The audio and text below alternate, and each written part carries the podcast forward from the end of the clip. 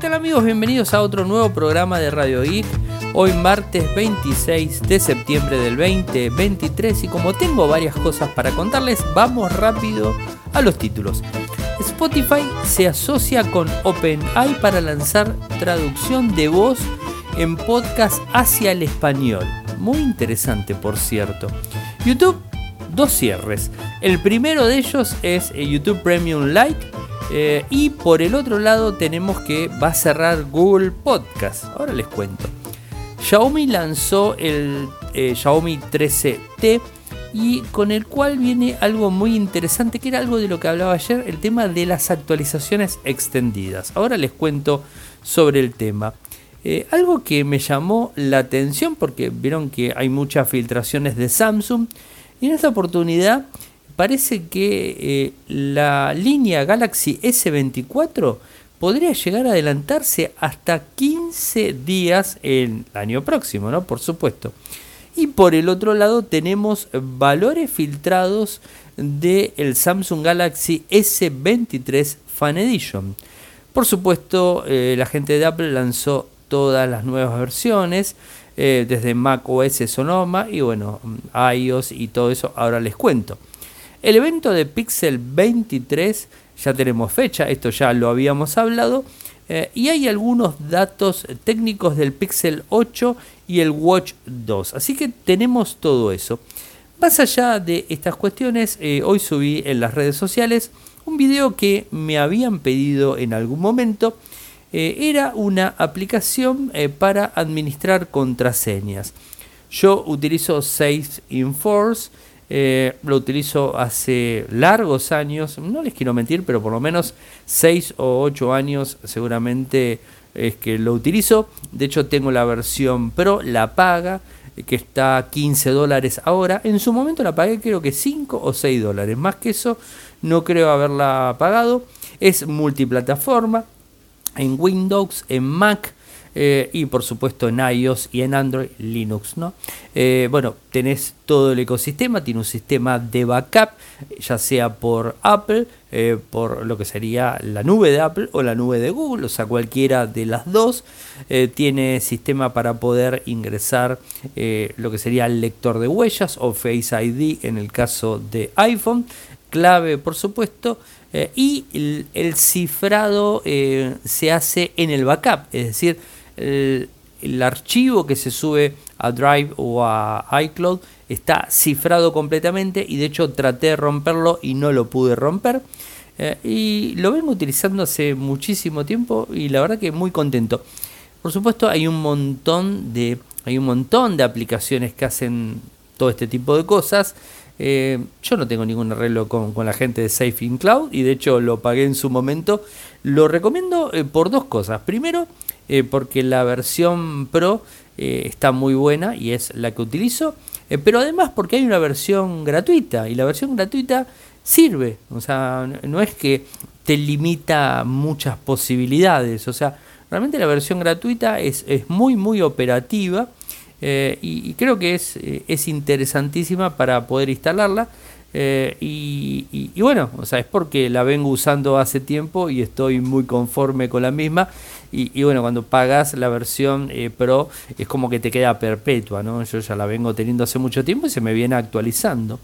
Eh, y después la que dije que no utilicen es las PAS. Eh, pero bueno, es, es un, poco, un poco lo que les quería contar sobre mi experiencia habiendo, habiendo utilizado alguna que otra que ya no recuerdo porque he probado hace más, cuando, empecé a probar Safe in Cloud, eh, probé varias y, me quedé con esta en su momento. Y, bueno, uno vieron que cuando las cosas funcionan, funcionan bien, tienen soporte, eh, es como que uno las sigue utilizando, ¿no? Eh, y bueno, esto es lo que me sucedió con, con esta aplicación y que en mi caso puntual no me sirve como multitarea porque uso Linux y el Linux no lo tengo como multitarea. Pero a mí lo que me llamó, mm, digamos, eh, mucho la atención de esta, de esta app es que en Android funciona muy bien y en iOS excelente también. Eh, y que te permite administrar las, las cuentas home banking, eh, claves de usuario de determinados sitios, correos electrónicos, nubes, servidores, ingresar imágenes y cifrar también imágenes, eh, documentos que podés cargar. O sea, es como que se fueron ampliando en, versiones, por supuesto, algunas de las opciones que menciono no están en la versión gratuita, eh, pero sí usuario contraseña, claves en general es más que óptimo. Yo lo que hago con esta aplicación es tener una clave súper fuerte, muy muy extensa, de más de 20 caracteres, alfanumérica, con, eh, con simbologías, este, mayúsculas, bien, bien larga, y además meterlo en, lo que es la carpeta segura, en el caso de Samsung en carpeta segura, y en el caso de Motorola también es lo mismo, eh, con lo cual le brindo una capa mucho más grande de seguridad y ahí tengo datos de servidores y un montón de cosas eh, que necesito tenerlas resguardadas. Muchas personas lamentablemente eh, utilizan archivos de texto eh, o imágenes también para guardar las contraseñas o papeles, libros, lo que sea, y eso es totalmente violable. Y lo interesante que tienen este tipo de aplicaciones, no solamente esta, sino la gran mayoría, es que te guarda un backup un backup en la nube y entonces cuando te pasas a otro smartphone o en el caso de este que es multiplataforma, vos podés tener toda, eh, toda, esa, toda esa información ahí disponible sin importar de que no tengas más el teléfono, lo hayan robado o lo que fuese o se rompió no funciona más, vos tenés las aplicaciones, eh, digamos, todo lo que tiene que ver con las claves eh, actualizadas, ¿no? Gracias al backup se van eh, actualizando, así que eso está muy bueno. Y además tiene, en el caso de Safe Cloud, tiene un generador de claves y, si lo usas en, en Windows, inclusive te permite autocompletarlas las claves en los sitios, es decir, no tendrías nada cargado en Google Chrome y, por ejemplo tenés eh, Safe Cloud en Windows o en Mac y podés este, agarrar las claves y volcarlas, ¿no? Entonces esto te facilita muchísimo más las cosas. Obviamente ingresando la clave principal de Safe Cloud, vos vas a poder hacerlo. A ver, eh, ya les digo, no es que sea la única aplicación, hay muchísimas más y muchísimas que seguramente no conozco ni voy a conocer seguro. Eh, pero bueno, he probado esta y, la verdad me, me, quedé porque me gustó y de hecho pagué la licencia. O sea que no tengo ningún tipo de digamos, de contrato y no hay ningún tipo de publicidad. Y ya les digo, pueden usar la aplicación gratuita que en, en Android y en iOS es 100% funcional. ¿eh? O sea, y yo lo utilizo en el teléfono, o sea, en, en, la computadora, en, digamos, este, en Linux y en Chrome OS no tengo posibilidad de, de sincronizarlo, así que lo utilizo en, la, en, el, en el smartphone y a mí me sirve eh, perfectamente. Bueno, simplemente quería decirles eso. Y justamente en el video también les digo que no utilicen las PAS porque siempre tiene problemas, ¿no? Pero bueno, es lo único que les digo. Les recomiendo uno y les digo, y les, no les recomiendo la otra. Simplemente eso. Bueno, avancemos con Spotify. Se asocia con OpenAI, eh, lo que sería eh, ChatGPT, pero no es ChatGPT.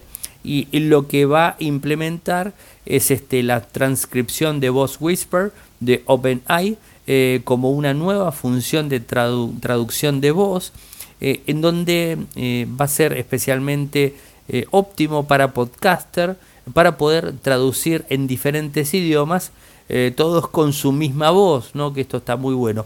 En principio, y a mí esto me encanta, traduce del inglés al español. Lo voy a probar. Mañana les prometo que los pruebo y después les cuento. Porque hay un listado de podcasts, no son muchos. A ver, están haciendo pruebas. ¿eh? Eh, atento a eso. Están haciendo pruebas. Hay algunos podcasts eh, que se está generando, pero no todos. Y, y, de a poco lo van a ir haciendo con la gran mayoría. Que está buenísimo. A mí me encantaría poder escuchar un montón de podcasts que están en inglés, porque el mercado de podcasting en inglés es muy muy amplio, muchísimo más que el español, Primero el inglés, después el español, por supuesto, primero y segundo. Eh, y hay muchísimos de tecnología que me encantaría poder escucharlos eh, y la verdad que mm, no es lo mío el inglés. entonces, bueno, de esta manera podría tranquilamente escucharlo desde mi cuenta de Spotify. Es una de las lindas y buenas funciones que te, entregaría la inteligencia artificial, ¿no? Eso creo que es, es, es muy bueno. Y de a poco van a ir pasando a otros idiomas. Dice la gente de Spotify que pronto va a estar en francés y en alemán, ¿no? O sea, creo que es así, pero por supuesto toman los dos idiomas eh, más importantes de, que, están relacionados a los podcasts, eh, que es el, el, inglés y el español. Primero inglés, segundo español. En el mercado mundial son los que más se mueven. Y en el caso de YouTube, una, mm, una mala y una no sé si tan mala, pero se las cuento las dos para que las tengan en cuenta. YouTube Premium Lite desaparece el mes que viene. La realidad es que eh, te quieren empujar a utilizar YouTube Premium directamente y estamos hablando de 6, 7, 6 o 7 dólares euros y se va a ir al doble, a 12, 13 dólares euros. Eh, y la verdad no está bueno eh, pero bueno, esta era la eh, opción más básica en donde vos podías sortear el tema de la publicidad, eh, desbloquear el potencial de YouTube Music, bueno, desbloquear todo y bueno, tenías este, la posibilidad de quitar los anuncios a, una, a un valor más económico. Bueno, ahora vas a ir al valor final en todo el mundo. La modalidad de YouTube Premium Lite termina el 25 de octubre, o sea, un mes falta, bueno, menos de un mes eh, estarías este, perdiendo esta modalidad eh, que les digo es muy interesante y es una lástima que la estén eliminando. Y la otra noticia que la podemos ver eh, como negativa y por el otro lado positiva. Google Podcast cierra el año que viene. esto es lo que se informó eh, Google Podcast es una aplicación que instalamos eh, en Android y que te permite escuchar los podcasts. De hecho, Radio Geek está en Google Podcast y hay mucha gente que lo escucha desde Google Podcast en, Android. Bueno, muchísima gente. Eh, la realidad es que se cierra el año próximo y lo que está haciendo YouTube es que se van a pasar a YouTube, eh, YouTube Music, ¿no? Eh, y esto es, eh, por supuesto, tiene un doble sentido, ¿no? en principio, YouTube Music viene creciendo. De hecho, si tenés YouTube Premium, yo varias veces se los he comentado, que tenés la posibilidad de utilizar YouTube Music offline, descargar, armar listas, hacer todo lo que a ustedes se les ocurra, como se hace con Spotify, lo puedes hacer con YouTube Music y tengo muchas personas conocidas que utilizan YouTube Music y la verdad está muy linda, avanzó mucho. Eh, Google Music, ¿se acuerdan? Feo era en su momento. Eh, YouTube Music, la verdad que mejoró un montón.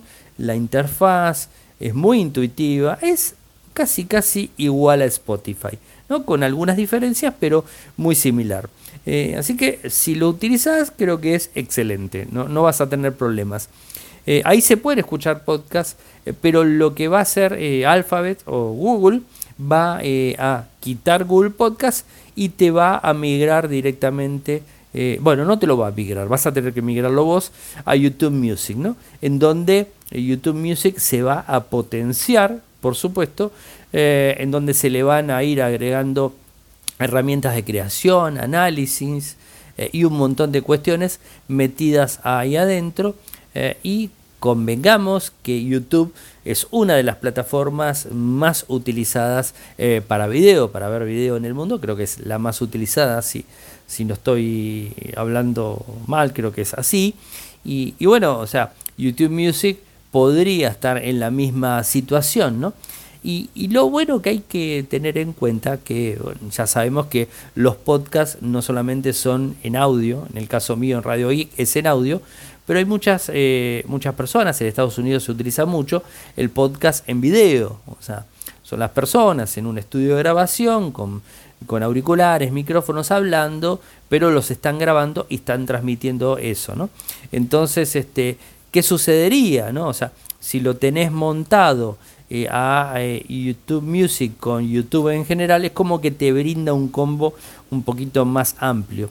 Y fíjense, por ejemplo, también eh, que los que tenemos YouTube, que somos creadores de YouTube y que de hecho este mismo podcast, si quieren, lo están escuchando en YouTube directamente porque lo permite y mm, en lo que sería YouTube Music está disponible en podcast, YouTube Podcast también está.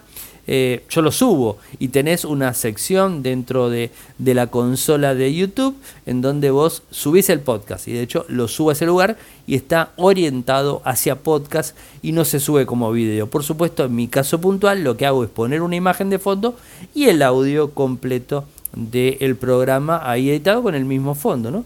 Eh, y, bueno, o sea, eh, en ese sentido eh, estaría migrado directamente a YouTube Music y seguramente habría más gente que estaría escuchando mi programa y, no estar escuchándolo por Google Podcast. bueno, veremos este cómo, cómo va la historia. Ahora, a todo esto, ¿cómo se va a migrar? Bueno, hasta el momento mucho no se sabe. Eh, pero parecería que eh, vas a tener que cargar los RCS, eh, o, digamos, optimizado de los podcasters, y seguro en algún momento YouTube, no muy lejos, cuando esto se, lleve a cabo, se va a hacer algún tipo de herramientas para que vos puedas este, pasar toda esa información. Rápido les cuento que mm, Apple actualizó actualizó iOS 17, iPadOS 17, WatchOS 10, tvOS 17 y por supuesto macOS Sonoma, que es eh, para mm, las MacBook, ¿no? O sea, eh, directamente. Tiene muchas funciones, este, les voy a poner en el enlace. Esto es lo que se presentó durante el WDC 23. Eh, y bueno, se dieron un montón de cambios, un montón de funciones. y bueno, ya están disponibles eh, en equipos, si, hablamos de equipos eh, que soportan Mac OS Sonoma, eh, hablamos de iMac 2019 o posterior, iMac Pro 2017 o posterior, MacBook Air 2018 o posterior, MacBook Pro 2018 o posterior, Mac Pro 2019 o posterior, Mac Studio 2022 o posterior, Mac Mini 2018 o posterior. Estos son los equipos eh, que tendrían una actualización a Sonoma eh, y los demás ya no tendrían más, ¿no? Pero bueno, esto es como para que eh, lo tengan en cuenta. Y les sigo con el evento de Pixel, el evento de, del Google Pixel que se va a estar dando el 4, ¿no? 4, 4 de octubre la semana próxima, el miércoles próximo, en, en donde se va a hacer en Nueva York y se van a presentar el Pixel 8, Pixel 8 Pro y Pixel Watch 2. Eh, estuvieron dando eh, o filtrándose algunas de las características de estos equipos. Ayer les hablábamos del tema de las actualizaciones, ¿no? No sabemos si van a ser 7 años de diferentes versiones del sistema operativo o de actualizaciones en general. Eso todavía no está definido. Y según la gente de Android Authority, la pantalla del Pixel Pro tendría una pantalla plana de 6.7 pulgadas, ¿no? Está más que buena porque es una pantalla eh, bastante grande, ¿no? OLED con 1600 nits de brillo, interesante. El Pixel 8, el básico, de 6.17, eh, con tasa de refresco de 120, 90, ahí estarían lo mismo. Eh, el Pixel 8 Pro y, bueno, el 8 en sí va a tener el procesador Tensor G3, un nuevo chip eh, que va a tener mucha potencia por lo que están diciendo. El 8 se enviaría con 8 GB de RAM, 128 de almacenamiento. El Pro 12 con 128, ahí empezaría. Y el Pro podría llegar hasta un terabyte de almacenamiento. Los sensores eh, en cuanto a cámaras, se habla de que tendría el Samsung ISOCELL G2 de 50, G2 de 50 megapíxeles. ¿no? Esto es lo que se está hablando. ¿no? Rendimiento, por supuesto, muy, eh, muy amplio. o sea, con un montón de funciones que tendrían inteligencias artificiales y todo ese tipo de cuestiones. Y al parecer los valores empezarían el Pixel 8 de 700 dólares en adelante. Eh, o sea que un, valor bastante interesante. Y el Pro estaríamos de 900 en adelante.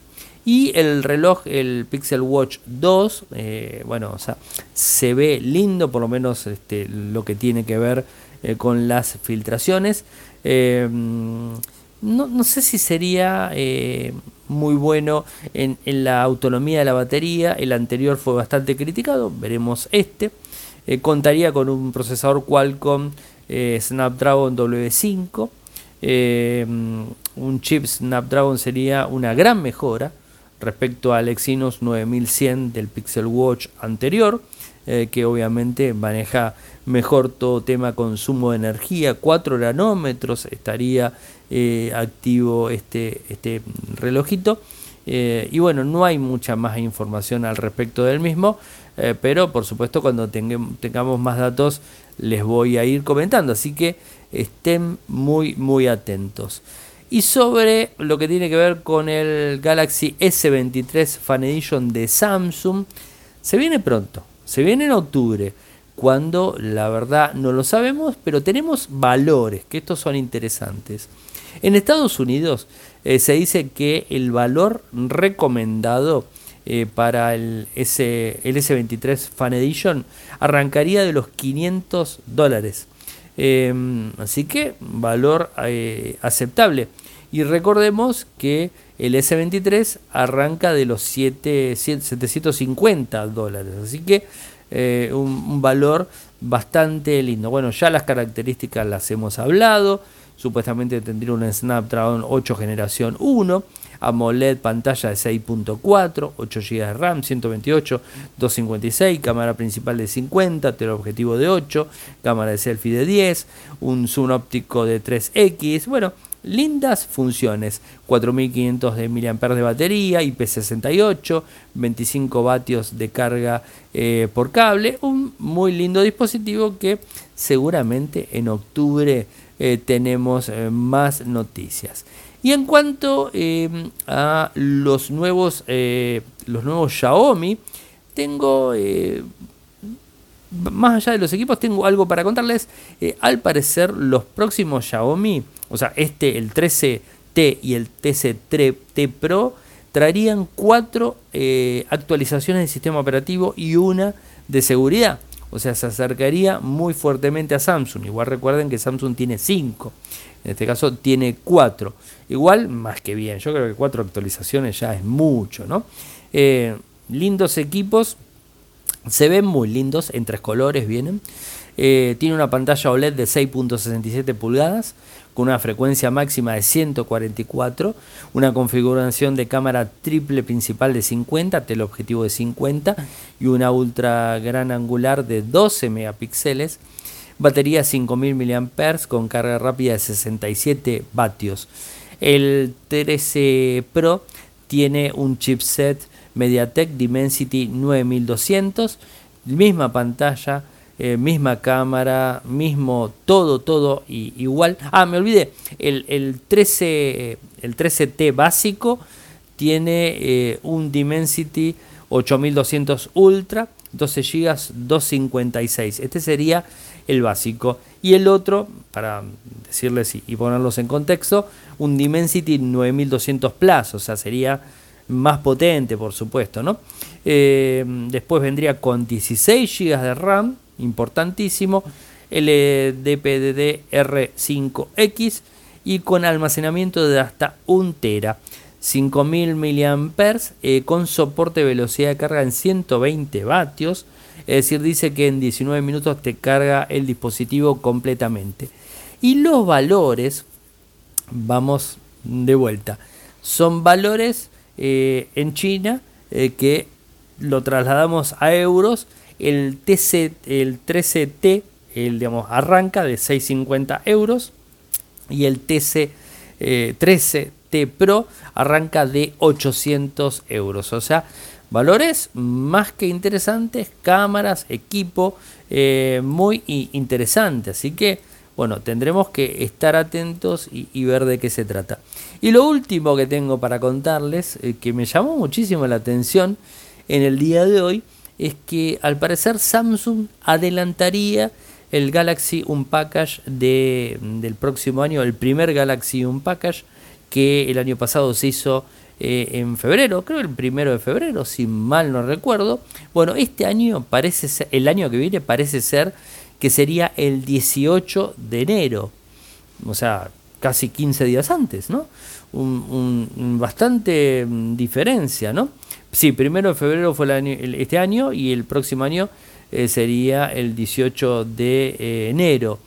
Eh, se vienen adelantando, ¿no? O sea, es como que de marzo cayó a febrero y ahora, o mediados, tirando mediados finales de febrero, se fue a principios de febrero y ahora se iría a un poquitito más de mediados eh, de, enero, ¿no? La verdad, extraño realmente, pero por supuesto no es tampoco algo, algo raro en Samsung porque por supuesto quiere ir avanzando y quiere ir sacando dispositivos de una manera más, este, más que se mueva más eh, y obviamente va a haber más lanzamientos en el, en el 2024, ¿no? Así que estaremos atentos, por supuesto, y, les iremos comentando cualquier tipo de novedad que se vaya dando.